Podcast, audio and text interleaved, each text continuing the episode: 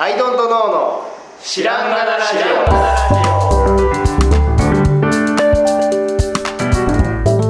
さあそんなわけでアイドントノー引退は、はい。第4回まで進んできております、もう、はい。本当にもうお腹いっぱいですよ。ですね。もういっぱいいろんな話を聞かせていただきましたが。そうですね。人それぞれ普通って違うんだな。本当ですよ。ね人の普通はあの違う人の過剰やという。そうですね。で第1回か過去の森さんの奇跡を追いですね、はい。えー第2回は最近やってること。で第3回はプロダクト的な側面の森井さんですね、森井さんの正体に迫ったわけですけど、はい。とんでもない人だということそうですね。でそんなとんでもない人たち人たちじゃないや人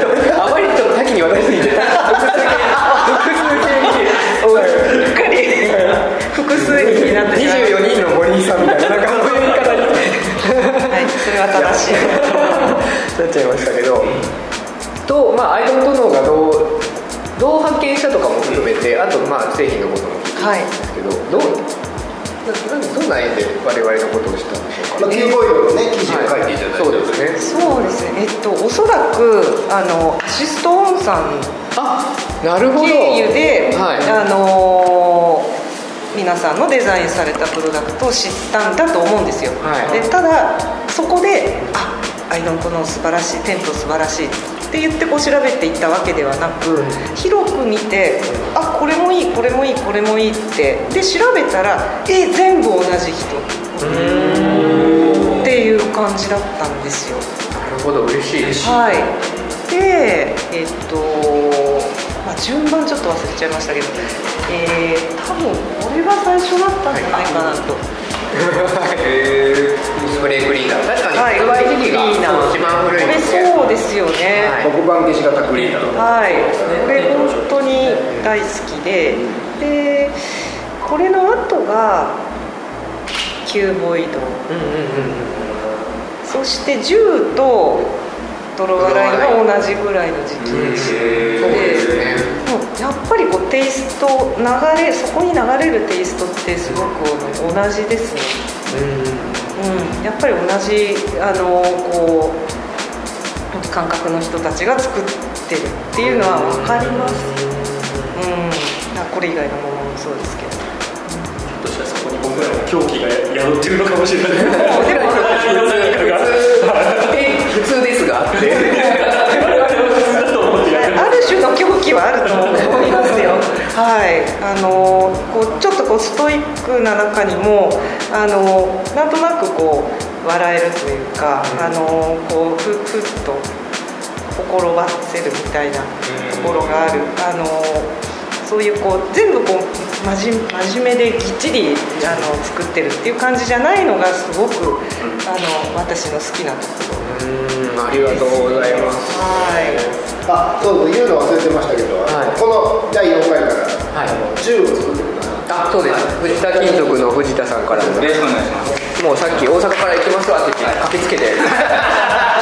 このこのだけの本当にね昨日からじゃないんですか？昨日からはいあ昨日から、はい。あそうなんですか、ねい。や本当銃も素晴らしいですあよね。りがとうございます。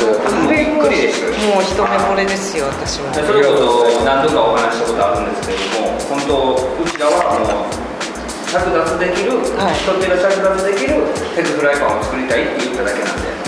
はい、一つのデザインがあれだったんで、うん。それにびっくりしましたね、でもこれも何度も言ってる話なんですけど会社に持ち帰らずにその場で即決ああこれこれ決定素晴らしですい。いやいやわかります。100円やえっって 逆に決まりですか？早いとか進めて。ください、えでも皆さんの中では銃にその藤田さんにプレゼンするまでの間結構いろいろあったんですそうですねあれまあペットの案件なんで春田さんと僕でっていう形なんですけど、全然思いつかなくてでまあなんかいろいろ書いててで春田さんとよくカフェにランチに行って、でランチで今こんなん考えてるって、はいはい。ああどうかなうんうんって言いながらやって、二人で、まあ、これってこうじゃないああじゃないって言ってる時に、あれこうするとお皿になんない？って時に天才だ。うわ。天才だ。もうなってですねなるほどなるほど。でなんかそうその前からえっ、とフライパンってよく見るとなんて言うんでしょう。こう斜めに見たような写真が多いんですよ商品写真って、うん。はい。よく我々はやるんですけど、商品写真を見た時に、はい。みんな同じアングルっていう製品って結構世の中にはあって、そのアングルから変えるっていうのを結構、あの最近覚えた。コツとしてあるでフライパンは実は本質は料理が盛られた俯瞰アングルが本質、フライパンの本質なのにもかかわらず、うん。斜めから見た取っ手のついたフライパンのフォルムで全デザイナーが争ってたんですよ。今日見た保護所のフライパンもそうですけど。みんなそうなんですよ。デザインするって言ったらもうで取っ手のところになっちゃうそう。フォルム斜めから見たフォルムが美しいでしょ。でそれに比べてやっぱ俯瞰で料理が美味しそうっていうビジョンだけは浮かんでいてとにかく俯瞰でもう一発で分かってビもう美味しそうっていうのをだわなのでゴールは2人とも定まっていてじゃあどうしたらって言ってたどり着いたのでなので偏差だっていうのもゴールが明確だったんでその筋が行ゴールに対して正しいっていうのがなんかすごい明確でしたよね。なるほどなるほど。すごい。よね生まれるべくしして。結構 海出るまでには時間かかってるえ何も考えつかなかったですよまあでもいやそのそう思い僕は見えてるけど、じゃあそこにどうやったら至るのかしらっていうのが、その口を太くするとかそのそういう具体的な何をどうしたらっていうのが一個一個そこにアイデアが必要だから、なんかそういうこうアイデアを出すために日頃こう心がけてることとかやってることってあるんですか？最近よく言ってるのは簡単に諦めるっていうのをよく言ってまして考えても出ない時は考えても出ないって当たり前なんですけど。はいまあ一旦諦める。はい、なので2人でやってる強みはああ出ないもうでもいや原田さん出すわ多分みたいな。それをその力が抜けた後意外と出るっていうんですか原田さん出すわって任せるようでいてその後急に自分も出るようになるそうですね、あとクライアントワークでよく言ってるのは、はい。そのある程度ゴールに近い平均点みたいなこれはおなんて言うんでしょうね、本当に普通に考えたら出るよねぐらいな簡単にスッと出るやつはまず抑えとして出してはい。で書いちゃう2人とも安心して、ええええでこれが基準だと。なるほどなるでほど。これをいかにこう乗り越えるかをうん。安心した上でやるとリラックスしてやれるんで、そうですね。ことをやってますよね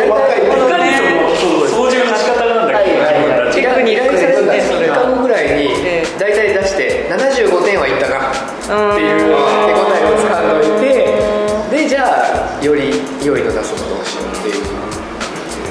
で結果はねやっぱ多分それらと全然違う飛び越えたやつが出て、あもうみんなでそれそれだってなるんですけどその基準がないとその飛び越えることもできないというかそうまずは標準的なやつを考えてちなみにキューボイドは全然違うんですよねプロセスとして。フライパンはそのクライアントワークでキーボイドはこうし自然こう発生的にそう。自分たちの中からこうこやっぱ狂気があるよね。むくむくってであれは僕はいはい。ゲゲームを作ろうっていうそうです。あのもとももとでえっと独立した時ぐらいに考えてたゲームなんですけど、でも定まってなかったんですよ、はい。ゴールが。はい。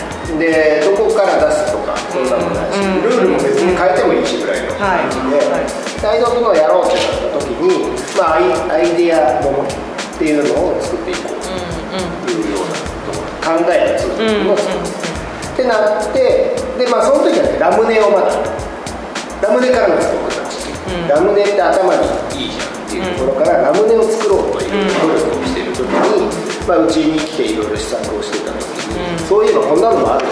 だよ、11年前ですよね誇りを払って出してきたのがキューボイドだったあで何これ面白そうってあはいなってでもう青木さん。とわーってやってでもこれ確かにルール的にちょっと複雑かも、みたいなので、これこっちの方がいいん。じゃない、その場で練り出してなるほどなるほどでもうめちゃくちゃやったよなはい。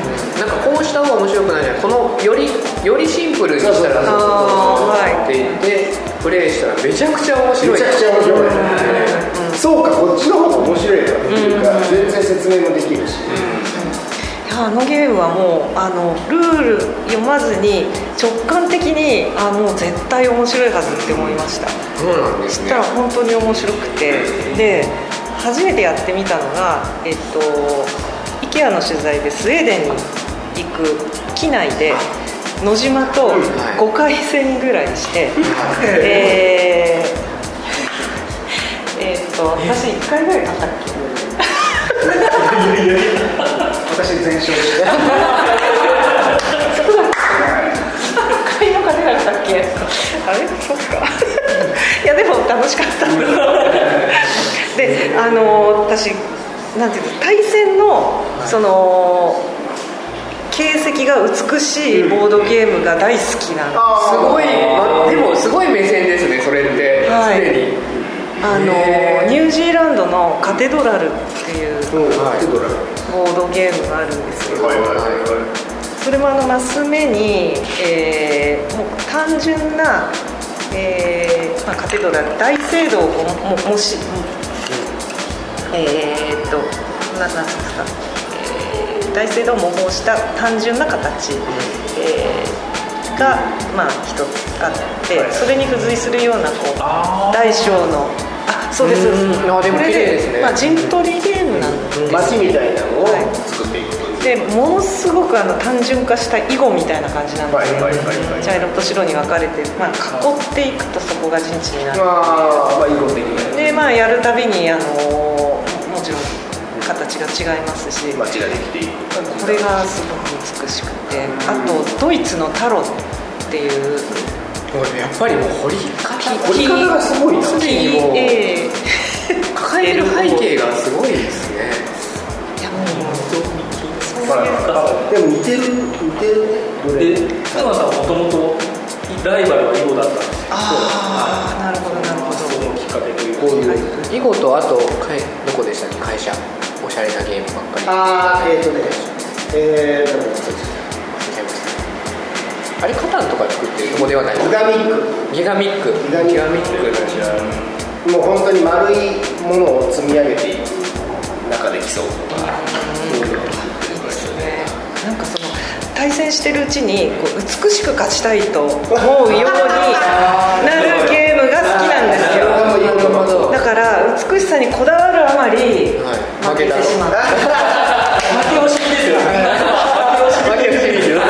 そういうことにしときましょう。なるほど。薄く負けたけど勝ってたってことそうです。そうです、い。やでも本当にああれって勝負の後なんで、あの囲碁でもそうですけど何があったんやろこれっていう。あの終わったのにざわっとするそうですね。あった方が絶対良くて。そうですね。でキューボイドまさにそうなんですあのなんだろうあこうあの基本的にあの延長戦にならない限り駒は引かないので、置いたものが置かれている、なので奇跡が絶対に残る。んですよ、ですっごい積む人とか、ものすごいまっすぐな人、ここ打ててたじゃんっていう。ねっぱりその人出ますよね。出ますね性格がすごく。でやっねぱ対戦した後に写真を撮りたくなる。っていう、いや本当に。であとキューボイドのあの私あの大きさも好きですね、あのコンパクトささっきあの画像で見ていただいたのはどっちもまあ大判なんですよととても持ち運べるようなものではなくて、まあ、飛行機であの飛行機の机の上でちょうどジャストサイズなのがすごい良かったです、それひょっとしてそこに関係あるかもしれないですけどあの出どころ11年前に何があったかを角田さんに聞いたんですよ、一般的にボードゲームって、えー、とルールとかから考えるはずじゃないですか、角田さんって何も考えずに半ズ行ったんですよ、で何も考えずに手頃な角材を切ってみた。そうだから手なじみから入ってて、はいはいはいはい。でこの感じこのブロックをなんか使えへんかなって。なるほどなるほど。物質と触り心地からボードゲームを考えるっていう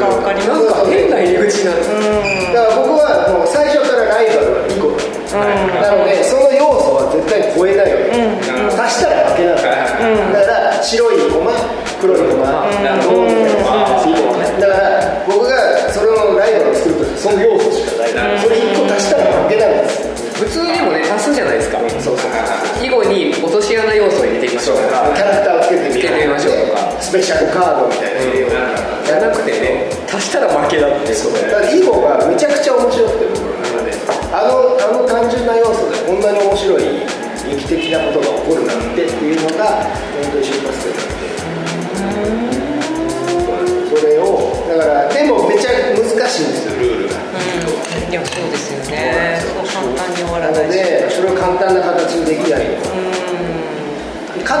かといってだから囲ったら消えるだとそれはもう囲碁のパクリなんで違う。ん。ですよ僕の中でそれは違う。なので囲碁みたいな対戦あれ対戦ができる2つの要素っていうところだけで別軸でちゃんと勝負するした。いやいやいや素晴らしいです。で時々あの大会やってるじゃないですか、はい。年に1回。世界大会ねはい。世界大会ああれ野島でで誰でもいいんですあ第4回。いいつあり？出られます？ら 基本ね夏にやってるんですけど次回は台北で。やるんで。すか運営がめちゃくちゃ参加者ってくらい。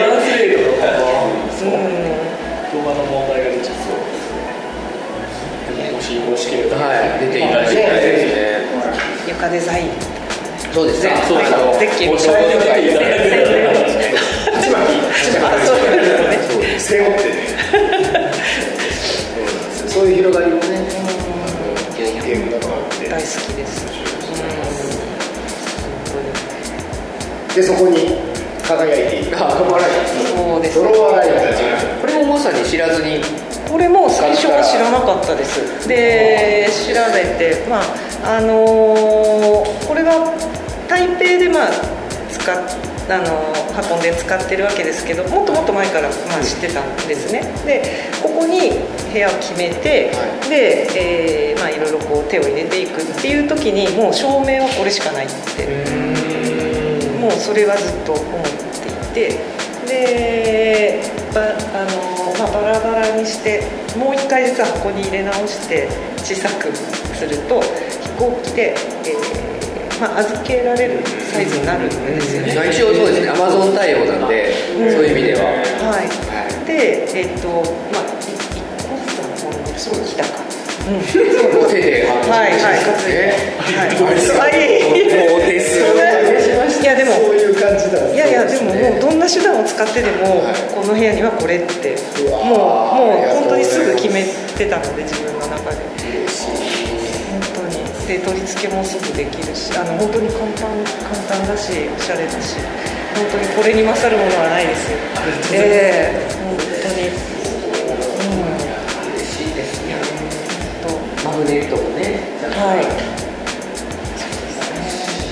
もうもう一ぐらいでも。あじゃあ次行く時にまた僕たち持ち込んで。持ち込んで、でます。思った通り、この部屋にある感じです。え最後にはえはい。なんかこうなんでしょうねお言葉をいただけますかっていうお話はどうでしょうかはい誰にですかいや森井さんにはい僕らに対してああ、アイドントノーリアルなり活動にえ関して。そうですね。えっと何を作ろうとついていきます。ありがとうございで安心してものを作ってください。安心します。安心して安心します。はい。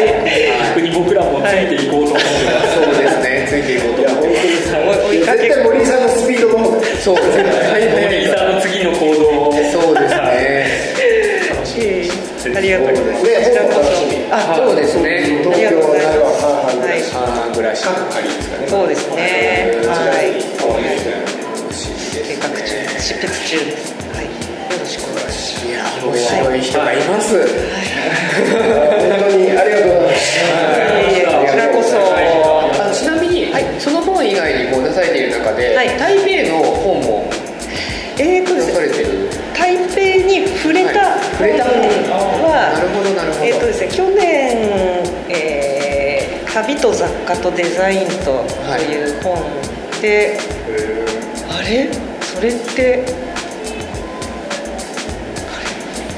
キューボーイとご紹介してますよね、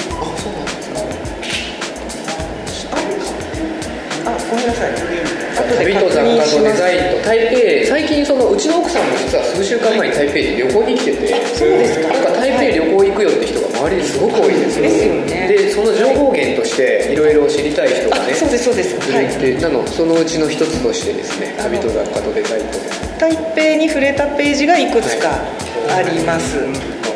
はい、あとはそうです本当に断片的ですけど、えー昔出した「ヨーロッパの住宅広告」っていう本であのアジアからもまあいくつか住住宅広告集めるのが大好きなんですよ。新聞に入ってる。あのあれ。あれいいですよね。あれ世界で世界で集めて確かに世界で集めたらね、はい、全然違いますめっちゃ面白いドバイとかものすごい面白いです。ピラミッドみたいな家とかがえチラシに出てたりしますから。あれで。すごいですね。あれで台北ちょっと触れましたけど全然旅行の役には立ちません。でもなんか 聞いてて思ったんですけどそのに人類の気候というか、はい。人類の行動に興味がある感じが単なるなんかコレクションっていうよりはそのスーパーマーケットだったり、はいはいはいその住宅だったり、えええ人類の暮らし方を総合して見てるような視点をちょっと感じそうですね。あの直接はちょっと恥ずかしくてはい。触れられないけど、はい。その人が作ったものははい。もうベタベタにこぼれてしまうみたいな、うん。そういうところはありますよねだから物からその国の文化をああそっか。なるほど。あの見たりっていう。確かに。人を直接見るというよりはそうそうですね。あの、はい。お風呂がこういう形だから、はい。こういう感じなのかなとかそういう。そういうのは大好きですね。ああ面白い。ですね、はい。ちょっとその視点の1ミリでもちょっと刺激をいただいてそのアンテナが自分にも宿ったような気がします。いや本当あのもっと頑張らないといけない。そうですねとんでもないですこのこのぐらいのアクセル。今回台北に来るたことに結構なねアクセルの踏み方をね自分たちなりに行くかみたいなところあったのに。でも意外と近くて来やすいですよね。ですよねでまたあのここでやりましょうよなんか大阪行くのとそんなに変わらないそうですよね。気持ち的にはね。ははい。い逆にその羽田遠いとかそっちあちょっと話で言うと近所から羽田まで深夜バスがあるんですよ。それで LCC の時間でもあの大丈夫なんです。3時台とか。ああるんです。よ FCC3 時台？3時台夜中。夜中の。2時台3時台とかにあるんで。で LCC って変な時間に飛ぶんですよ。ああのなので。逆でに CM バスがちょうどよくて。そうですそうです。なるほど。寝ちゃえばいいですよね。そうそうですね。すごい裏技を掘り返したらキリがないですキリがないですね。そんな感じです。いやありがとうございましたありがとうございましたなんか人生の楽しみ方ねのパターンの別のものを見た気がしますよ、またちょっと台北に来る時には、はい。ぜひぜひ本当に皆さん。いやもうスペシャルゲストと、はい。えーあの事務所にはい。お邪魔しながら、はい。えーお送りしていただきましたはいお送りしていきました。来ました。はい。アイドルとの台湾はい。こちらで終了。ではい。はい。スペシャルゲスト森ゆかさん、はい。ありがとうございました